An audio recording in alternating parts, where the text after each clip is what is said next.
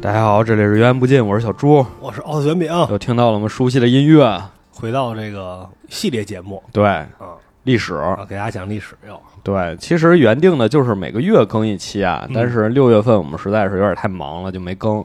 这次就把这个七月份的给补上对每每个月都得就是，其实是感觉没什么看的了，啊，然后再把这个掏出来传家 宝。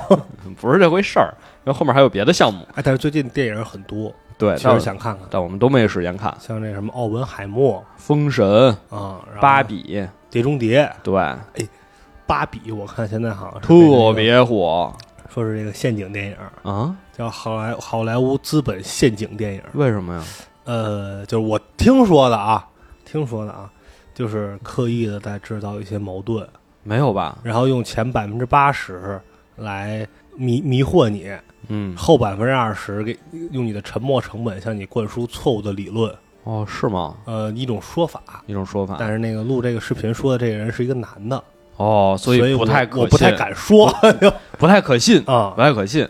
呃这个电影好像现在口碑还还行，还行，还行，就这些都不错，嗯都比前段时间那什么啊，还有《长安三万里》嗯，啊，都比前段时间那个《消失的她》强。哦，是吗？是，我们俩那天本来我想看，嗯后来也没没看，嗯，为什么？反正听说就不太好不要听别人说，啊。你要自己去看。行，到时候我们就像我们今天讲的故事，嗯，不要总是听说，哎呦，这个温泉关斯巴达三百勇士，哎，实际人家不止三百个人，三啊，不止三百个人，不止三百个那人，波斯那边是十万大军吗？不止十万大军， 好像也没有什么用 吧？嗯，至于多少人呢？此长 彼长 对对对，是多少人呢？啊，嗯，咱就听今天的这我们讲的这个历史，嗯因为上一集讲到哪儿呢？讲到第一次大流士出兵想打希腊，结果是在马拉松折戟，嗯，被这个希腊人，尤其是雅典人，被嗯雅典人打了个措手不及。其实感觉他们打仗好像也特符合这个一鼓作气这这劲儿似的。当然了，其实按理来说，就就是我只是输了这一阵，嗯，但是我甭管是这个实力上各上，我还是一个碾压的一个对，一个等级。按理来说，硬打呢，也可能能也打，不是不行，嗯是吧？但好像就是这股子输了就算了， 是是吧？就算了。是啊。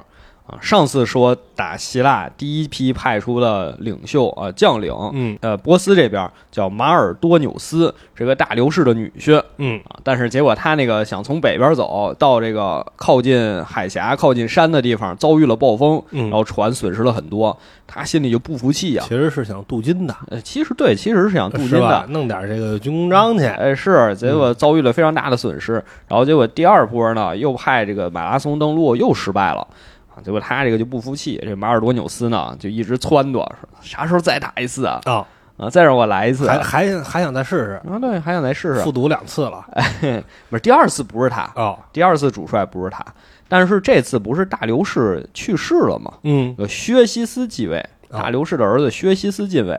哎，这马尔多纽斯呢又撺掇上了。这小舅子，哎哎哎，哎，大王，咱这个什么时候打希腊呀？嗯啊，你看第一个呢，他是想报仇啊，报这个一箭之仇；嗯，第二个呢，他有自己想法，他想当希腊总督，哦哦，打下来归你，打对，打下来嗯这地儿归我。这个薛西斯确实也是有这个意思的，他是怎么想的呢？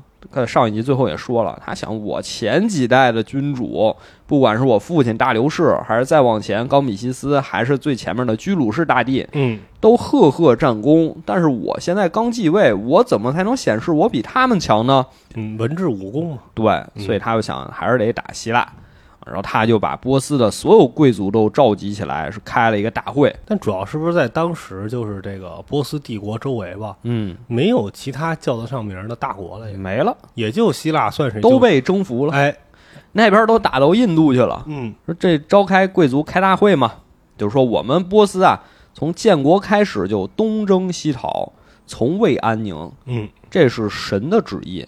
我们就是一个征战的民族。哦，这其实就是打赢了。嗯，第二名就是穷兵黩武，哎，哎，是吧？所以他说，所以得想想我怎么才能超越我的父辈。嗯，我想到唯一办法就是我要攻占希腊，把整个欧罗巴都囊括进波斯的版图之内。嗯，如果薛西斯做到了，他就是第一个建立环地中海、横跨欧亚非三个大陆的帝国的人。哦，就罗马帝国这个贝塔版，哎，是不是？你看埃及之前说了，已经打下来了吗？嗯然后他自己在亚洲嘛，这会儿把希腊那边打下来，甚至可能再往西打，打到意大利这边，嗯，他就是第一个这个环地中海，把地中海变成他的哎，这个哎澡盆儿，哎，对， 变成内海的人。嗯，然后他说完就说，在座的诸位啊，大家都是贵族，有什么其他意见尽管发言。我话讲完，哎，谁同意 谁反赞成对谁反对，哦啊？我反对大家鸦雀无声啊！，我 有人跳出来，我反对鸦雀无声。确实有人反对啊，啊！确实有人反对。大嘴巴抽那儿了，那反对之前呢，这个马尔多纽斯就是撺掇他的，嗯这小舅子就说了：“哎呀，主公，您说的千真万确啊，您已经千秋万代一统江湖了。嗯啊您这个不仅超过了所有在世的波斯人，嗯也超过了所有未来的波斯人。那前前数无三古百人年，后无来者后啊数三百年，您是啊独一位。狂吹， 哎，对，嗯刚才您说的话是字字珠玑，句句属实。你看，咱们征服了斯基泰人、印度人、埃塞俄比亚人和亚述人，我们现在就差希腊人了其实啊，啊！这几个呀，现在放上没什么能打的是啊，没有那种强力的文明对，嗯没有一个旗鼓相当的对手啊，。没有欺负强大的对手，确实基本都是碾压。其实，说这希腊人他们军队强吗？也不强。有钱吗？也没什么钱。嗯，我当时走到马其顿了，差一点儿就到雅典了，结果是遭遇了自然灾害，这不怪我呀。而且希腊人啊，没什么作战战术，他们打架的策略是啥呢？两边排好阵势，嗯找个平原拉开架势对冲，没有什么战术。玩全战就非常明显，就是到咱们找一个地儿拉开了，嗯，摆好阵。对，其实其实也不是摆，基本就是一字长蛇阵，实是然后可能是那个有方骑阵兵，骑兵在左右啊，都没有骑兵，啊，没有骑兵，没有骑兵。你想想，希腊那地儿都是山地为主，哦也是没什么骑兵就是，步兵，都是步兵弓，箭手，弓箭手也也没有，弓箭手也很弓箭少，手也没有啊。很少。你想想，这个《伊利亚特》里，《嗯，荷马史诗》《伊利亚特》里，这边希腊联军基本都是步兵，哦，谁擅长射箭呀？都是这个特洛伊的英雄擅长射箭，嗯嗯他们那儿有工兵，因为他们地形比较开阔，可能弓箭手比较好发挥。哦，而且特洛伊人有一个前面加的谶语，就是叫呃擅长养马的特洛伊人，说明哦他们这儿有骑兵。弓马娴熟对对对，胡服骑射嘛，啊对吧？希腊这边没有骑兵，哦，也没有工兵，很少很少，不是说完全没有那啊。那好打多了，他们擅长就是步兵对冲，那好打多了，所以你这个马尔多纽斯就说他们也不会打仗，群不殴。会打仗，对啊，说咱们呀肯定能成功。嗯，这时候你看，其他贵族都不敢说话了。这时候就有已经烘托到这儿了。啊，你要敢反对，你想反对大王千秋万代是啊？啊，那这时候有人出来了，是谁啊？是薛西斯的叔叔，嗯，大流士的兄弟，叫阿塔班努斯。这哥们儿说啥呀？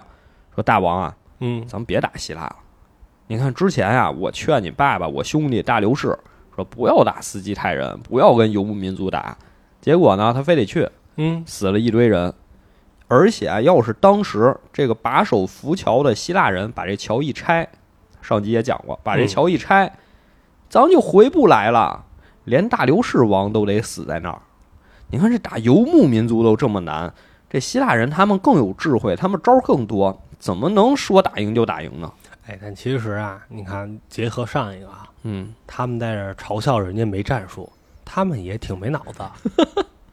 就这重要的事儿，就交给这个外族人来办，嗯，也没什么脑子，你就感觉是啊把命运掌握在别人手里。是，啊而且这是第一层，嗯，第二层那叔父说什么呀？叔父说：“你看呀，这个上天打雷惩罚世人，总批那个儿高的。枪打出头鸟啊、对，那不要妄自尊大。你看没人批那个小动物，嗯小动物都活好好的，呃，光批长颈鹿。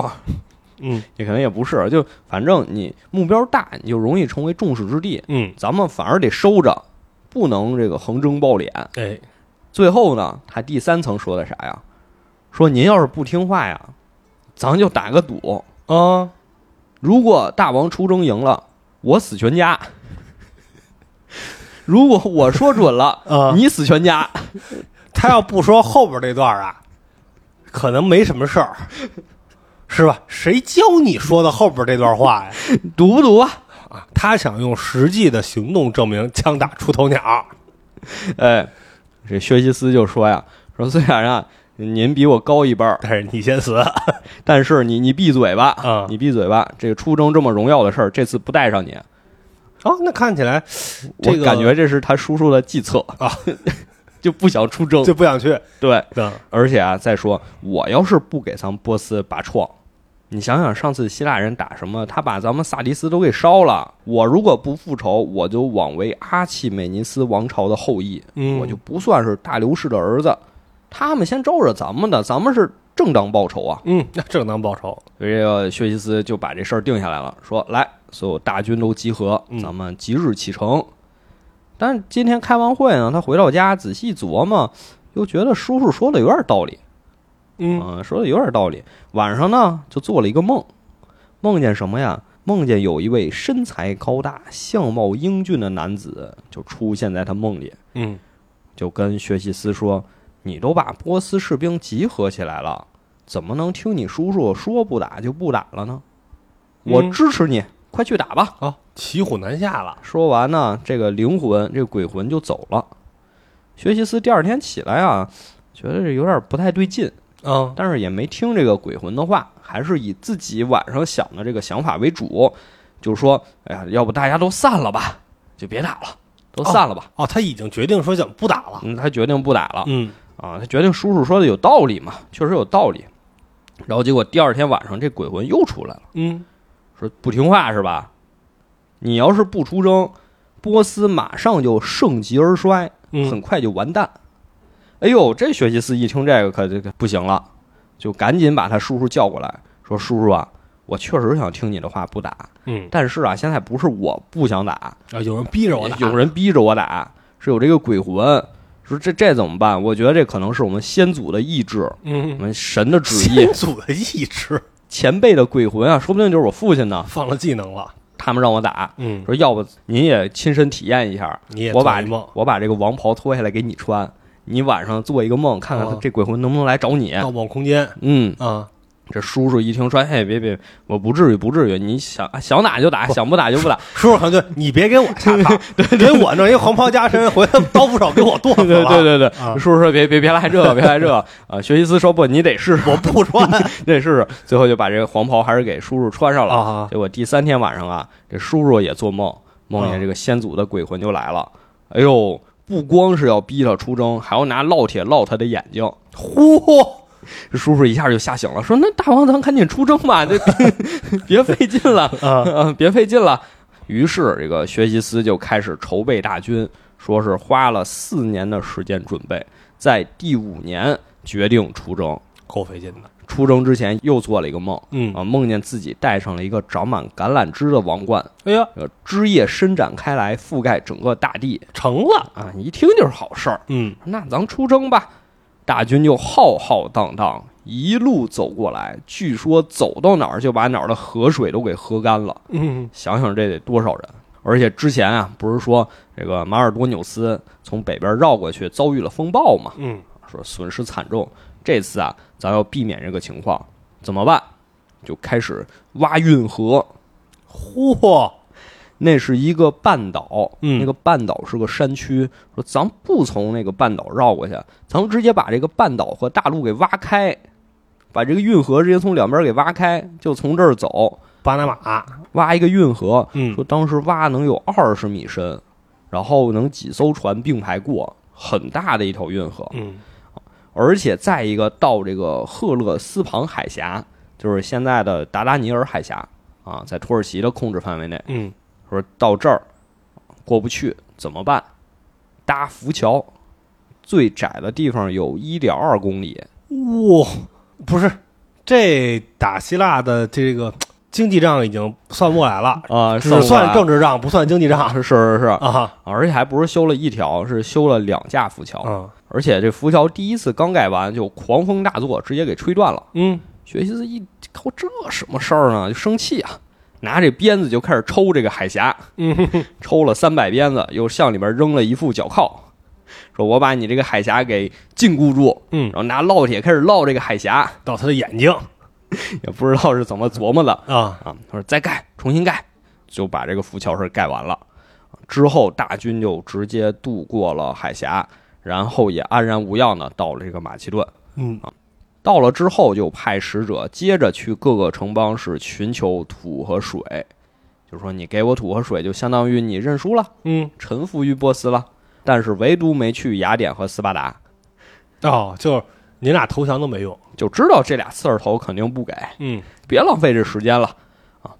再一个就是薛西斯出征的路上呢，啊，有一个哥们儿叫皮修斯，是一个波斯当地的富豪，啊仅次于皇室的富豪，嗯，富可敌国，特别有钱，向大军捐款。嗯学习斯特别的高兴，但是那个皮修斯就说：“我都捐这么多了，能不能让我的五个儿子留一个，不全都派到战场上，给我大儿子留下来？”啊啊，听着合情合理，但是学习斯一一下就生气了争了多少人啊？这么一看，啊！这大富豪的儿子都争走了，是而且还五个孩子，一个不留相当于啊，一个不留，一个不留，学习斯生气了，说：“你们都是我的奴隶，嗯，你们都在我这片土地上生活。”我的亲人、我的儿子、我的兄弟姐妹全都到前线上了，你的儿子还敢留一个在家？嗯全都给我上！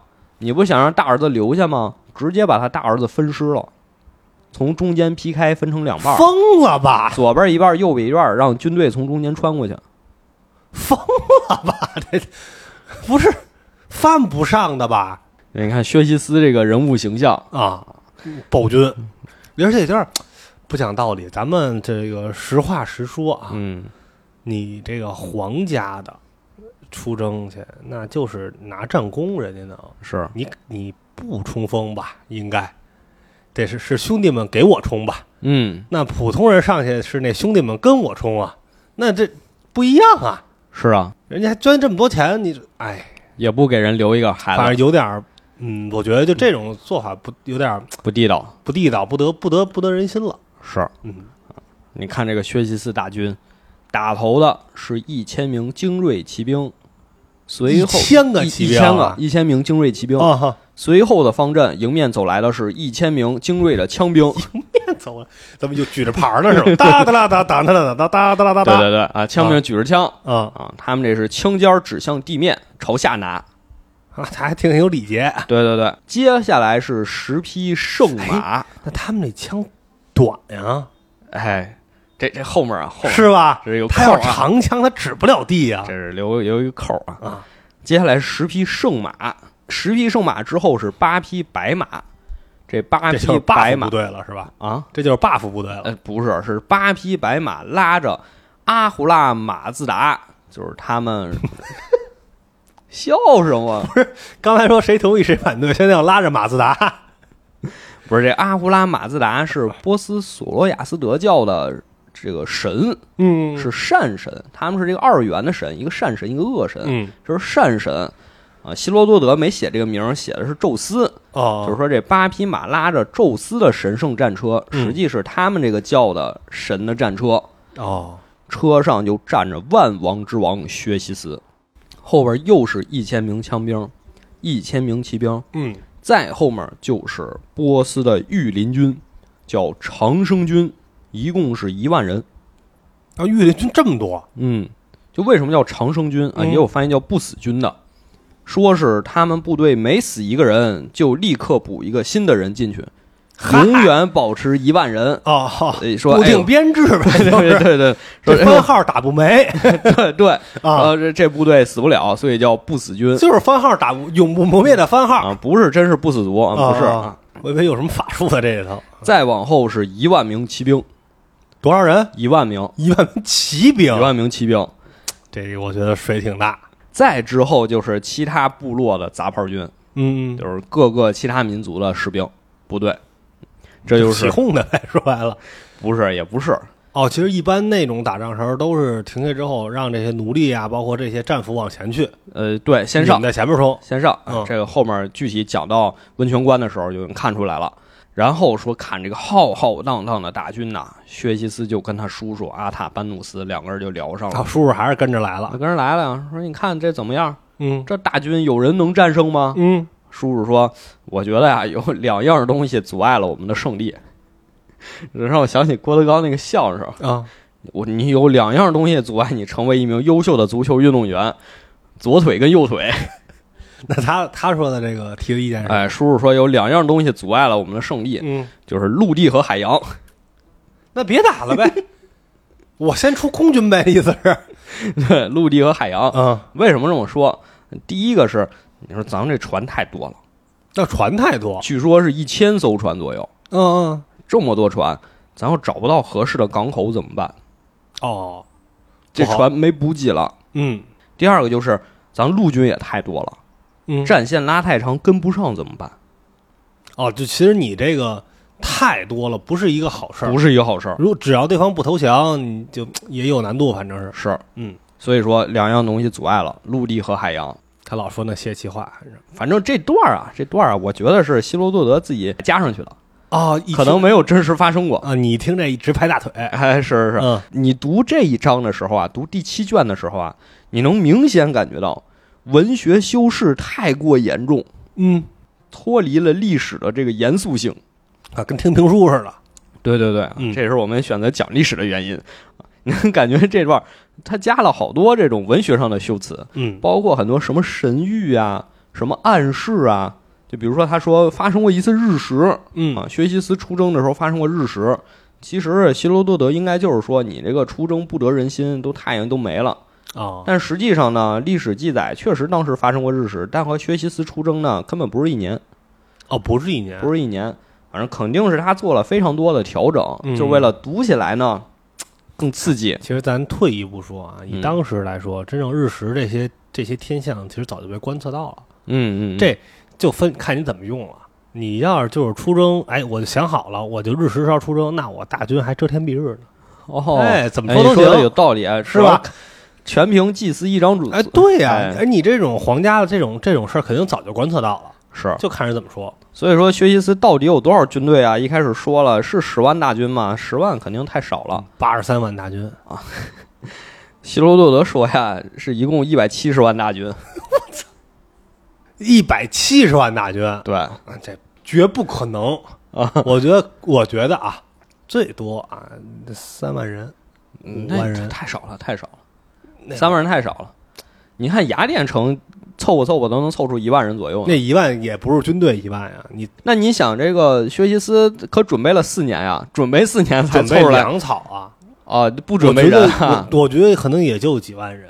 你那会儿打仗，就是你上六位数人都不太可能的，嗯，他的你粮草什么全都跟不上。这个徐松岩老师在下面的注啊，就是脚嗯注下面写了，说根据当前比较新的这个研究成果，说实际陆军应该是二十二万人，就是真的是就是22士兵万人啊二十二万人，不算补给的人呃补给的还有很多人，啊，嗯，还有两三万人，海军呢是四十万人，而这四十万我估计就是补给的所有人、运粮草的什么都算上了，所以加起来差不多六十五万左右。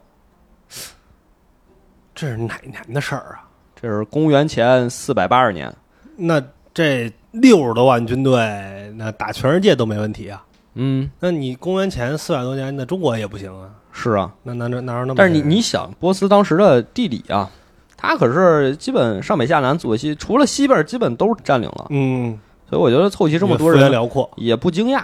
反正这是波斯军队的人数问题，不过到现在确实还有很多人在争论这个事儿。嗯，那怎么说都有，有人就像你说的，可能不可能有这么多这人，不可能，我有就不人说信十人左右，还有的人觉得可能实际人数更多，就反正更多，啊更多，就这这更多肯定是把就是动员的老百姓什么的提供补给这些也都算进去了，哦。哦就不同人算法不一样。但嗯我觉得六十多人、六十多万人这个数量可能还是相对比较能接受一些。那不是说那个赤壁也说八十多万，其实就十万人吗？这个我就不太了解了啊，但我觉得肯定也有虚报的成分，或者说他这八十万人也是把剩下那些老百姓什么的也都算上了。哦，跟着补给的那些，嗯对对对，包括你看之前就是丝绸之路的时候，嗯，其实不是说类似于就是比如你运十斤粮食，你到底尔之后你吃就吃八斤路上，嗯，对，所以它这个补给线非常非常难。非常非常，尤其你想这么多人，嗯，这可不是几千人，你呃想、对啊，你想你办个 活动，你办个是现在办个什么线下活动，几百人、几千人，你提供什么餐食，你都弄不过来呢，嗯，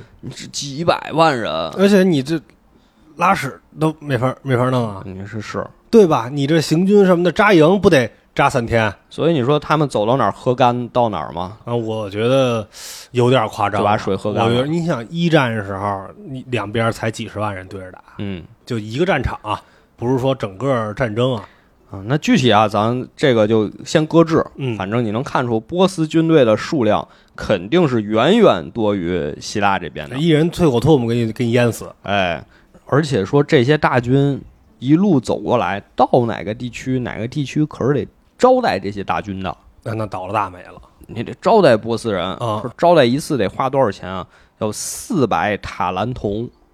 这塔兰铜是多少钱呢？可能没概念。嗯，说一下，简单说一下这希腊当时比较普遍流行的货币机制。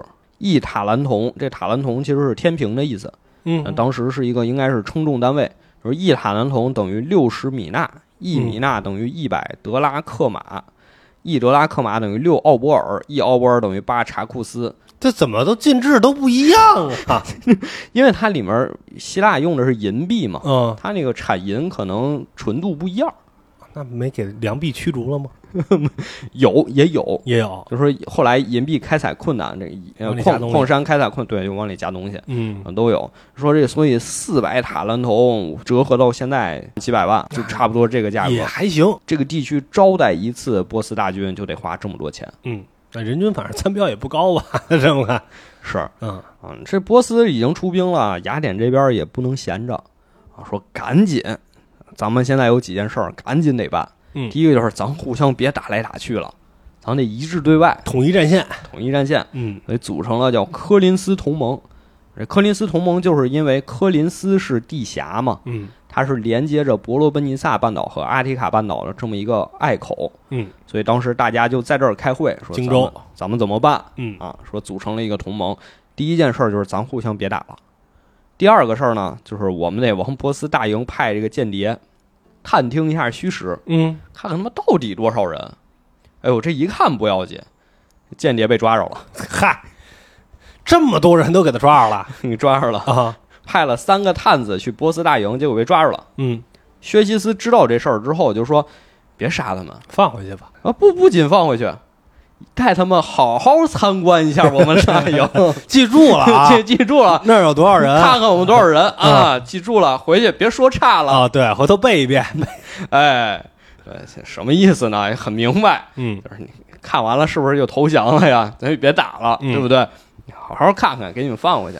第三个呢，就是派使者四处求援。”嗯，光是咱们这两边结合起来、联合起来，还是打不过，得再找找有没有别人跟咱们一起。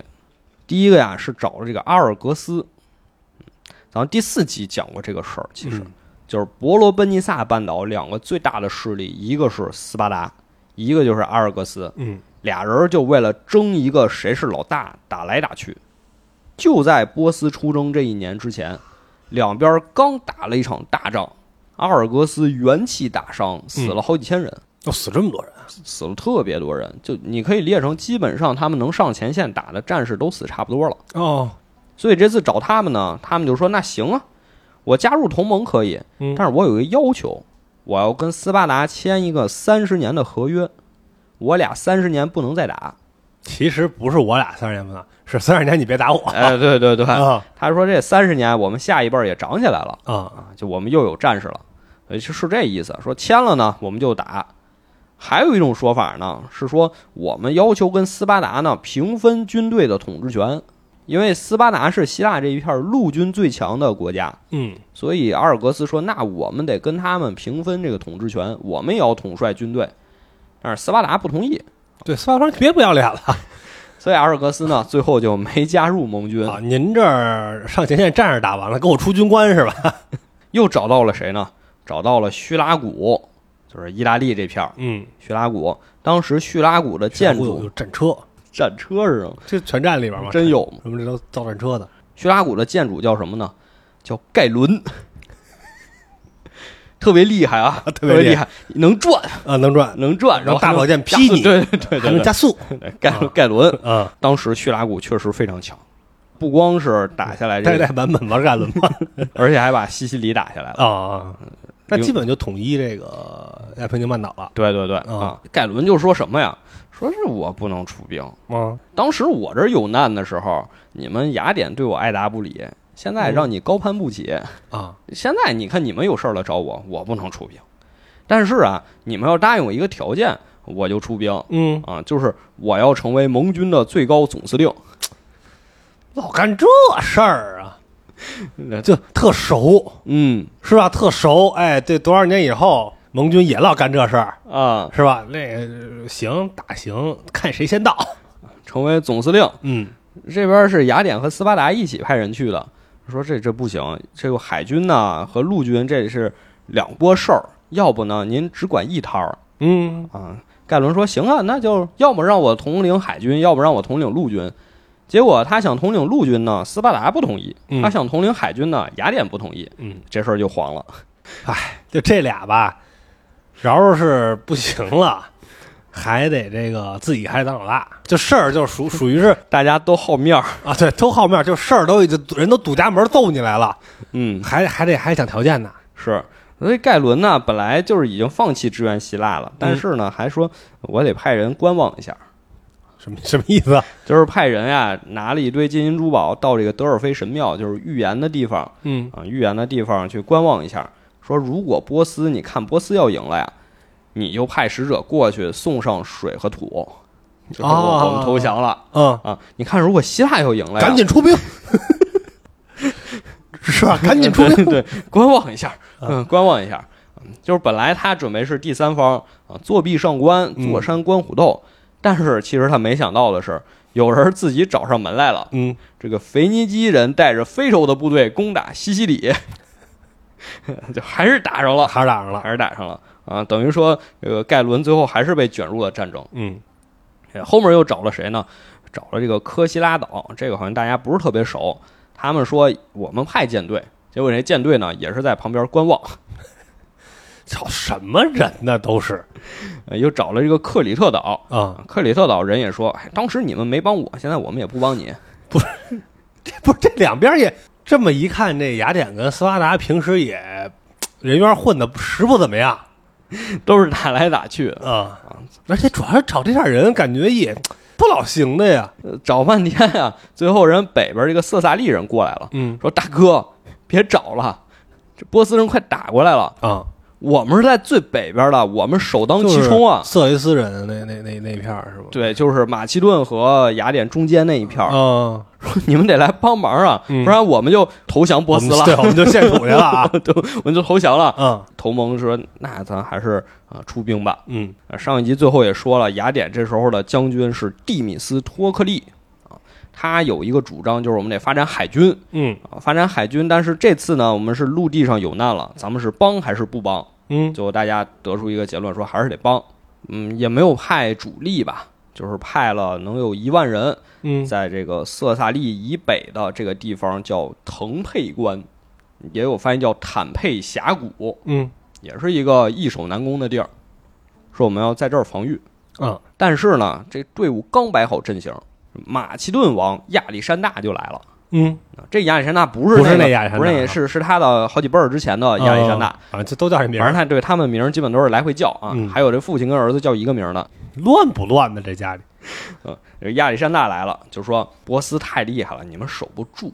嗯而且波斯人啊，知道附近山里有条小道可以绕过这个腾佩关，嗯，你们在这儿守，等于会被人包抄。哦，这个，哎，这是谁来着？嗯带人那个三国那个邓艾啊，是不是带人呃抄进去了？说撤吧，什么人呢？ 动摇军心给找哎不是好心嘛，啊！啊，他啊，他们投降了是吧？对，马其顿嘛，啊，马其顿这儿就肯定也抵抗不了波斯。嗯，这蒂米斯托克利一听，那咱撤吧， 就撤了那就给给队友卖了。啊，给队友卖了。嗯，哎，说这个坦佩峡谷既然不行，腾佩关不行，咱哪儿行啊？就温泉关行。哦，主角来了呀，主战场来了。其实他们当时是有双线作战，嗯，就是陆地上这边是温泉关，就是靠北那一侧是吧？对，其实也是挨着海，嗯就是它是一个温泉关，是一个东西向的一条小道，嗯所以它南边是山，嗯北边是海。它这个温泉关的路大概多宽呢？说当时是仅能容纳一辆货车经过，哦，所以其实也没多宽，就是小窄道可能。就跟你家旁边那个胡同什么差不多这么宽。嗯，但是现这在那是关也够寒碜的。但是现在呢，因为那个水位的问题，现在那个地儿挺宽敞的，嗯，所以你现在如果再去，你可能就理解不了为什么当时一到守这儿还能守住。啊其哦，实现在现在挺挺现在比较宽了，啊，但当时没那么宽。而且在温泉关的东北边，同时开打的就是海上的一个隘口，嗯叫月神峡。就是说，在这儿呢，其实希腊海军也在这儿驻扎，去迎战波斯的海军。嗯然而这个事儿呢，咱们下集再讲。所以就派陆军去防守这个温泉关。嗯，说这地儿为什么叫温泉关啊？它温泉。哎确实有温泉，它这个山下面有带硫磺的温泉。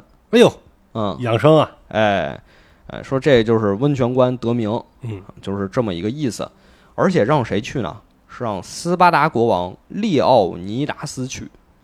哎，这利奥尼达斯其实当上国王非常偶然。嗯因为上一集咱们讲了，斯巴达国王是双轨制，他是两个家族俩国王。哎有一个国王呢，因为家族有这个丑闻，怀疑是私生子被撵出去了，嗯现在投靠波斯了。呃另一个国王呢叫克里奥蒙尼，嗯是这个利奥尼达斯的哥哥，死了之后没孩子，哎，这等于说这没法父死子继了。只能胸中地极。哎，对啊，所以利奥尼达斯就当上国王了。那当当上国王一说， 那谈这事儿那咱们得出兵啊，啊，这必须出兵啊！为了我们斯巴达，所以他就纠集了一大波军队，有多少人呢？是斯巴达人派出了四千人。哦，就已经不少了。对，咱说这个嗯三百勇士啊，其实是三百名精锐部队，嗯还有一些普通士兵，以及还有一些是他们的奴隶，叫黑劳士。他们可能每一个精锐士兵都得有一两个奴隶服侍着，嗯所以总数在四千人左右。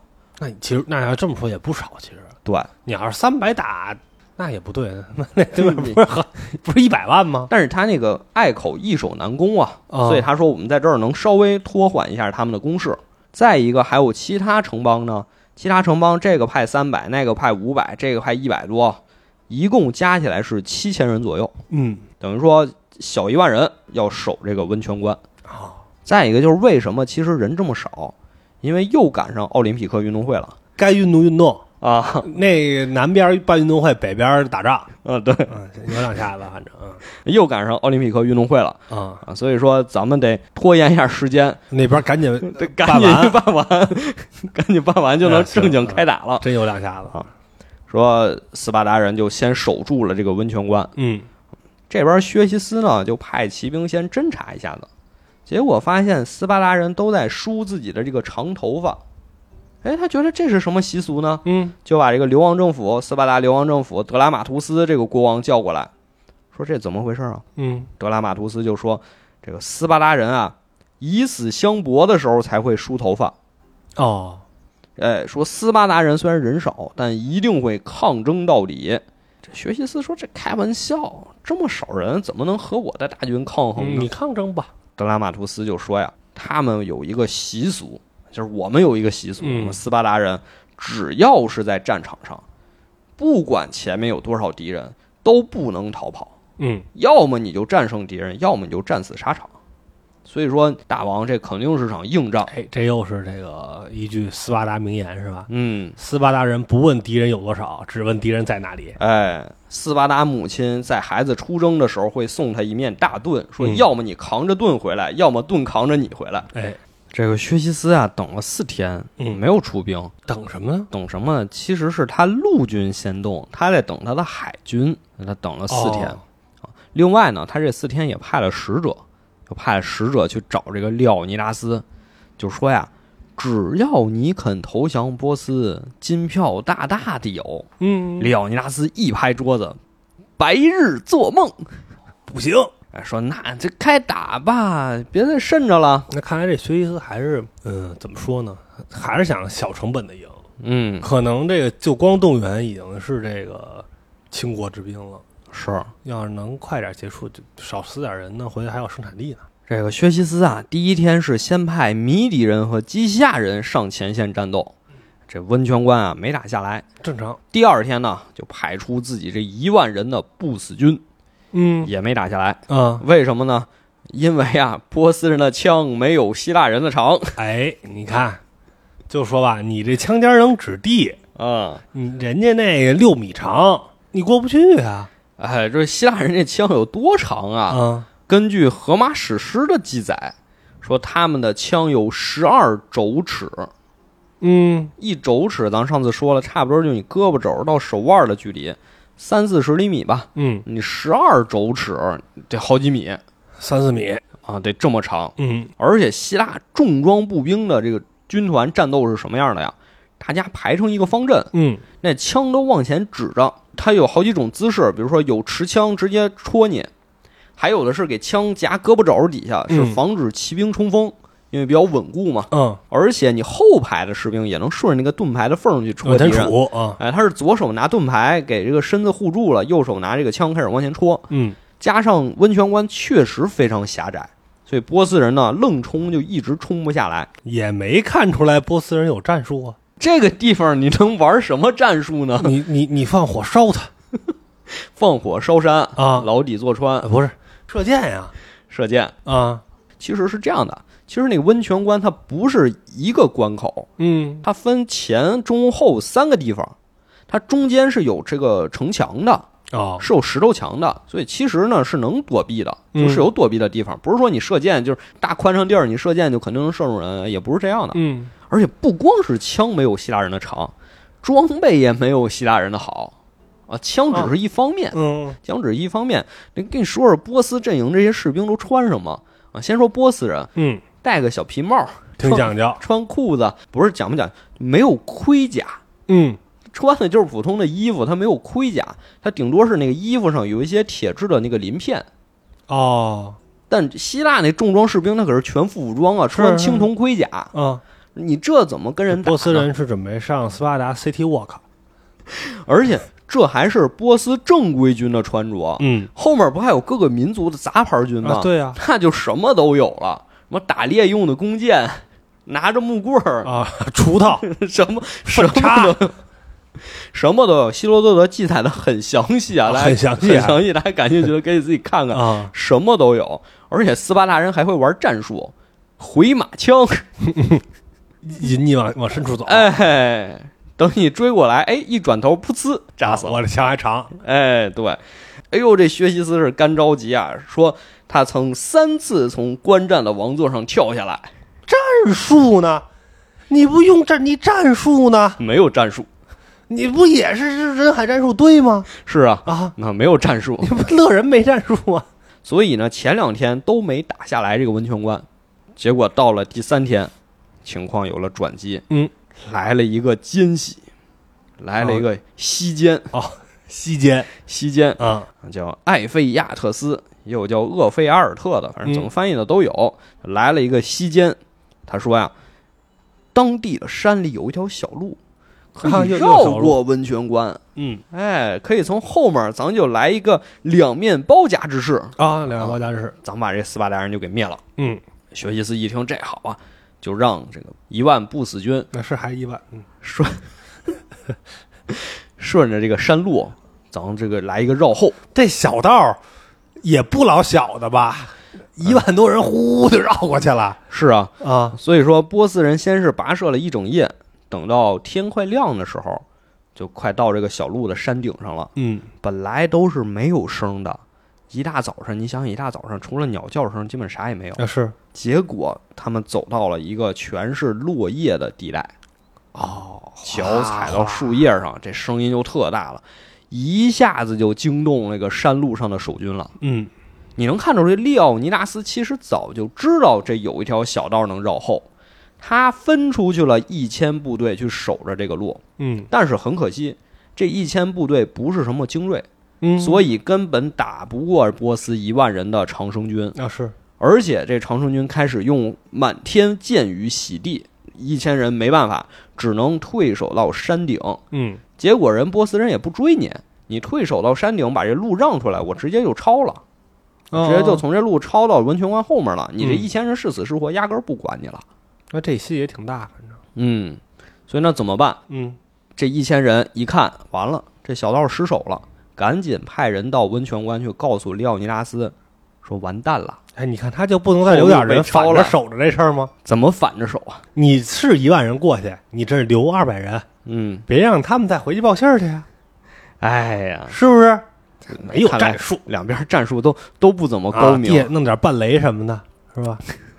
扩建，说这利奥尼达斯想，这怎么办呀？只是眼瞅着大势已去，嗯就跟其他民族的援军说：“趁咱们还没有完全被包饺子，你们赶紧撤吧，啊，你们先撤，你们撤吧。而且你们也可以把温泉关失守的这个消息带给柯林斯同盟。就别美了对，啊。另外一个前两天的不作数了，另外一个就是啊，我们斯巴达人这个军纪，嗯，我们不能撤退，我们必须战斗到死。哦，就全我们就全战死，再一个，他还有一个什么心思？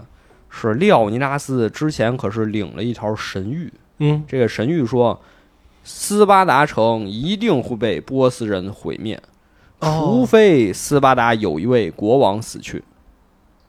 哎，他说：“那我今天战死沙场，我们斯巴达不用毁灭了，嗯我得死在这儿。”所以，为了不让斯巴达覆灭，他就只能战死沙场。嗯，虽然这事儿呢听着很迷信，但是这个行为非常的崇高，很伟大。嗯就是我想起一个这个知乎的小故事，就是说呀，如果有一个神奇的按钮，都是知乎宇宙的故事啊，嗯跟那蜗牛什么都是一个系列强的。设定啊，如果有一个按钮，按下去之后，百分之五十的概率能实现愿望，嗯，百分之五十概率你会死，你按不按？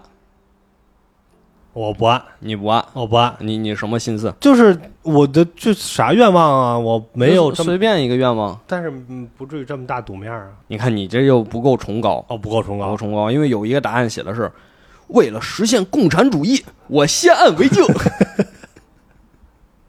行，是吧？你看人家这个觉悟他，是匿匿名回答的吗？应该不是。啊好，之后呢，和他一起留下，其实还有其他民族的人，尤其是里面有四百是特拜人。嗯特拜人他们其实是已经给波斯献上了土和水，那为什么还派了四百人参加这个战斗呢？有人说是有那些独立的战士说我们城邦献的土和水不作数，啊，我们作为个人还是想对抗波斯人的，哦，志愿军，对，所以我们又加入柯林斯同盟一起对抗波斯，嗯也是为我们这个母国挽回荣誉。啊另外，也有一种说法啊，就可能正是因为特拜城献上了土和水，所以说他们把这些异己嗯和自己观念不一样的人送上前线 了哦哦啊。哦，嗯怎么说都有，反正正最后还剩下小两千人，就迎接着波斯人最后的冲锋。嗯。说利奥尼达斯知道后面又来援军了，来这个波斯的呃长生军来给自己围攻了，他也觉得这肯定没戏了，要不咱来一个自杀式袭击吧，其实是前面这守这两天啊，也快不行了也，快不行了，就说白了，就是我这波斯人，我这么多人哈，我就往上冲，就是不可能守得住。对，就我累死你，你就杀吧，我这请等着你，你砍，这你砍场不动战我役，你光听数量就是一个不可能赢的战争。对，你就知道这仗打一定会输，就我无我非这就样是站着让你砍，无非就是撑几天。对啊，人利奥尼达斯一看这已经不行了，向薛西斯发动了自杀式冲锋，嗯，啊最后肯定没成功，就是也没有把薛西斯杀 死。那这要能冲进去，这这前面这一千是步兵加一千什么一千骑兵，这些 都都是白费。嗯，就是利奥尼达斯就牺牲了。嗯，之后双方为了抢回利奥尼达斯的尸体，又混战了四次，因为希腊人的习俗嘛，啊，英雄死在战线上，必须把他尸体给抢回来。就是在抢利奥尼达斯尸体的时候啊，不死军从后面包抄过来了，晚点儿不，那小道儿也挺远的。晚点儿不，指着你这突然袭击，这他妈死了，你来了，嗯，不是，他还有其他的士兵呢，还有啊其他的将士呢。这时候，这个斯巴达人也把武器给打没了，因为他一开始用长枪嘛，嗯，长枪这折了怎么办？拿着长枪的头儿当短枪，哦哦，短枪又折了怎当么办？匕首，拿当匕首，把这配剑抽出来拿剑砍，嗯，剑再没了怎么办？咬，咬啊，真是冲上去就咬，嗯拿拳打脚踢。说这时候基本就到了这种程度了，长生军就过来了，啊，斯巴达人武器也没了，最后是用漫天箭雨把斯巴达人全部杀死在温泉关。哦，有点跟那个英雄里边最后那场面似的，对对对，然后万箭穿大家可心，以代入一下那个场景。嗯，所以这斯巴达人等于说是呃四千人，他们最后是死了四千人。刚才说一共那是参战的是七千人，嗯，就是有一些其他城邦的应该就外撤族军了都，撤了撤军了啊。最后是歼灭了波斯的两万士兵。啊。那这个战损比，其实在防守作战上正常，嗯，不是那么特别神话的这么一场一场仗，是。其实是一正常的正战常损比，另外呢，希罗多德其实也记述了一些普通士兵他的结局嗯啊，比如说刚才说这个告密者，这告密者把利奥尼达斯他们出卖之后，斯巴达这个国家呀，这个城邦就出钱悬赏他，嗯说谁要能给他的项上人头呈上，一定重重有赏。嗯，最后确实是有人把他给杀了，但是杀他的原因嘛呢，不是因为他出卖这个斯巴达人，嗯，但是斯巴达最后还是给了杀他的那个人重赏。哦，反正就是你杀了就你行，杀了就给你重赏。啊，另外就是有还有几个士兵，有两个士兵是当时眼睛是出现了一些疾病，就是已经看不见东西了，快斯巴达人嘛，斯巴达人，啊，两个斯巴达人眼睛快看不见东西了。但听说后面被人抄了后路，有一个士兵就说什么也得让自己的这个黑劳士，让自己的奴隶带着自己重回战场，就是我一定奴要隶这叫个嘛呀？ 奴隶这生气呀？他说我一定要帮我的城邦，嗯帮我的同胞。另一个哥们儿呢，啊，就回斯巴达了。哦，回去了，回去那了这这要倒霉，这个，这是倒霉了，嗯，这逃兵啊！回去之后六亲不认，被六亲 不认，对对，被六亲 不认，那时候没人认他，谁都不搭理他。嗯，最后还是在后面的战争中死在了战场上，证明了自己还是优秀的斯巴达战士。那刚才那个就回战场那个盲眼士兵，嗯没拿着战绩吧？呃不知道，他要能拿着，那我估计那 肯定是也是死在当场了，是我就说他要是他姿势啊能换一个波斯人， 就不亏。不这人都是妈最倒霉的那个。是，还有的斯巴达战士呢，是当时去通风报信儿了，嗯所以在自己的主力部队被全歼的时候，他没在场，就等于说逃过一劫。但他这是被动逃过一劫，他不是嗯主动的想当逃兵，就是是你不能撤，但是呢，面对这种情况呢，也不必送。也不不是，是他没去送，啊他不是去报信儿了吗？他没去对，送，就就是你报信儿，你一回来以后，哎呦妈呀，怎么这样了？你也没必要非得往前冲了就，啊、对，但是他最后上吊自 杀了。你能你能看出斯巴达人这血性啊，是是，就是气性挺大，反正，是 嗯，这个学习斯战胜了利奥尼达斯之后，哎呦，这个气呀、恨得牙痒痒，这还差这还生气，啊气呀、找到了利奥尼达斯的尸体，把他头给砍下来，嗯，挂在一根旗杆上示众。哎其实哎波斯正常人，操作但其实波斯人一般不干这个啊，因为不干这因为个，他们比较尊重死在战场上的勇士。嗯但是这次真是给他气坏了。啊，就就就你让我有点难看，其实是，对，啊而且斯巴达人这边儿那可是把利奥尼达斯给捧上天了，嗯，给他做了雕像。嗯，斯巴达人一般不做雕像，他们一般哦这个文艺发展的不是很发达，他们一般估啊计你干想想做的也不怎么样，做了利奥尼达斯的雕像， 嗯，而且每年之后啊，每年会在他的陵墓前举行一次诗歌朗诵会，嗯，哎，还专门为他办了一场这个体育竞赛，就等于说小奥林匹克吧。啊，啊，一般就是这种，只有这个神话英雄，什么赫拉克勒斯才有这个待遇。所以嗯，你看，就是利奥尼达斯在斯巴达人心中他的地位就是也算是这个护国公了，对，嗯，而且在他出征温泉关之前，他的妻子就是王后啊，曾经问他说：“如果你回不来，我该怎么办呢？”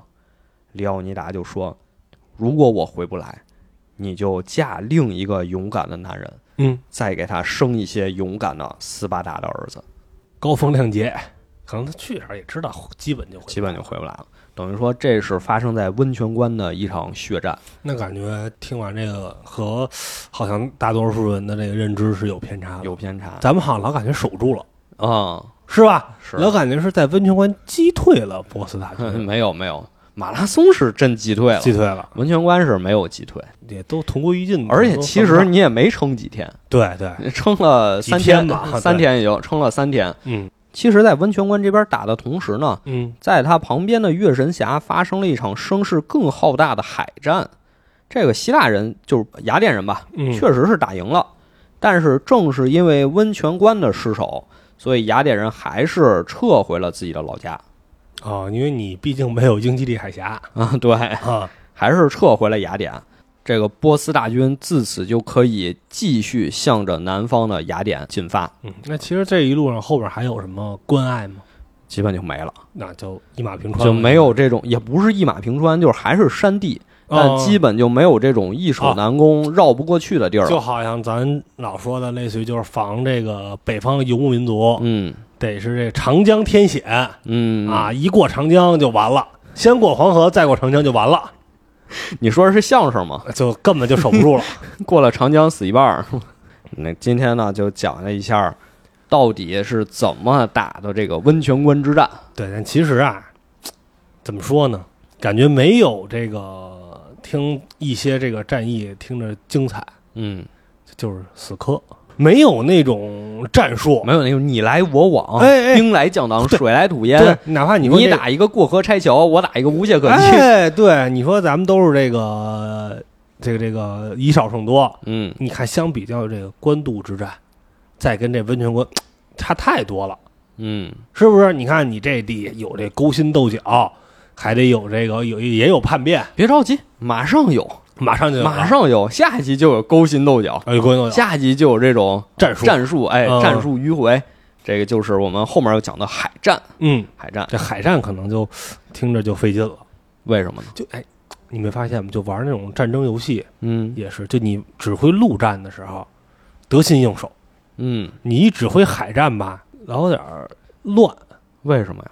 就是你可能确实是不熟悉。没住在海边儿，对对，哎，真是，就你看啊，就你玩那些游戏，你像比如说这个方阵，啪朝哪边列阵，嗯，咔这边转向什么的，你这船满舵转，它他也特慢，哦，对，是这个意思。对吧？而且你可你在后头，所以为什么他一开始遇见风暴不一定躲得开哎呀？对对，它特别慢，它做出这个反应，而且包括你看那会儿肯定是这个接舷作战，嗯嗯，嗯你怎么能能让船头去撞它？哎对，它是有负责撞击船，还有这个从哪儿撞？对，有撞击船和登陆船。对，对吧？撞击船是撞沉它，登陆船是，上人登陆家我就船揍上你对去登陆作战，哎，嗯，对，就非常非常复杂，跟这个陆地上完全就是两码事了。哎对嗯，这个我们上一集说了两个主角啊，一个叫米泰亚德，一个叫蒂米斯托克利。嗯，米泰亚德最后是郁郁而终。蒂米斯托克利呢，在今天这个书里好像也没有太多的出场。嗯，没有高光时刻。哎，那是因为他的主张其实就是我们雅典应该摒弃马拉松那种陆上作战的传统，嗯，我们应该发展海军来海上作战。这就是这陆军马路和海军马路的这个哎，争执了。赵峰，那这次温泉关失守之后呢，大家其实也看出来了，嗯，陆地上跟波斯人打呀没没戏，戏，对，没戏。没戏。嗯海上有没有戏呢？那就听下回分解吧。哎，那我们今天的节目就到这儿了，我们下期再见，拜拜。拜拜。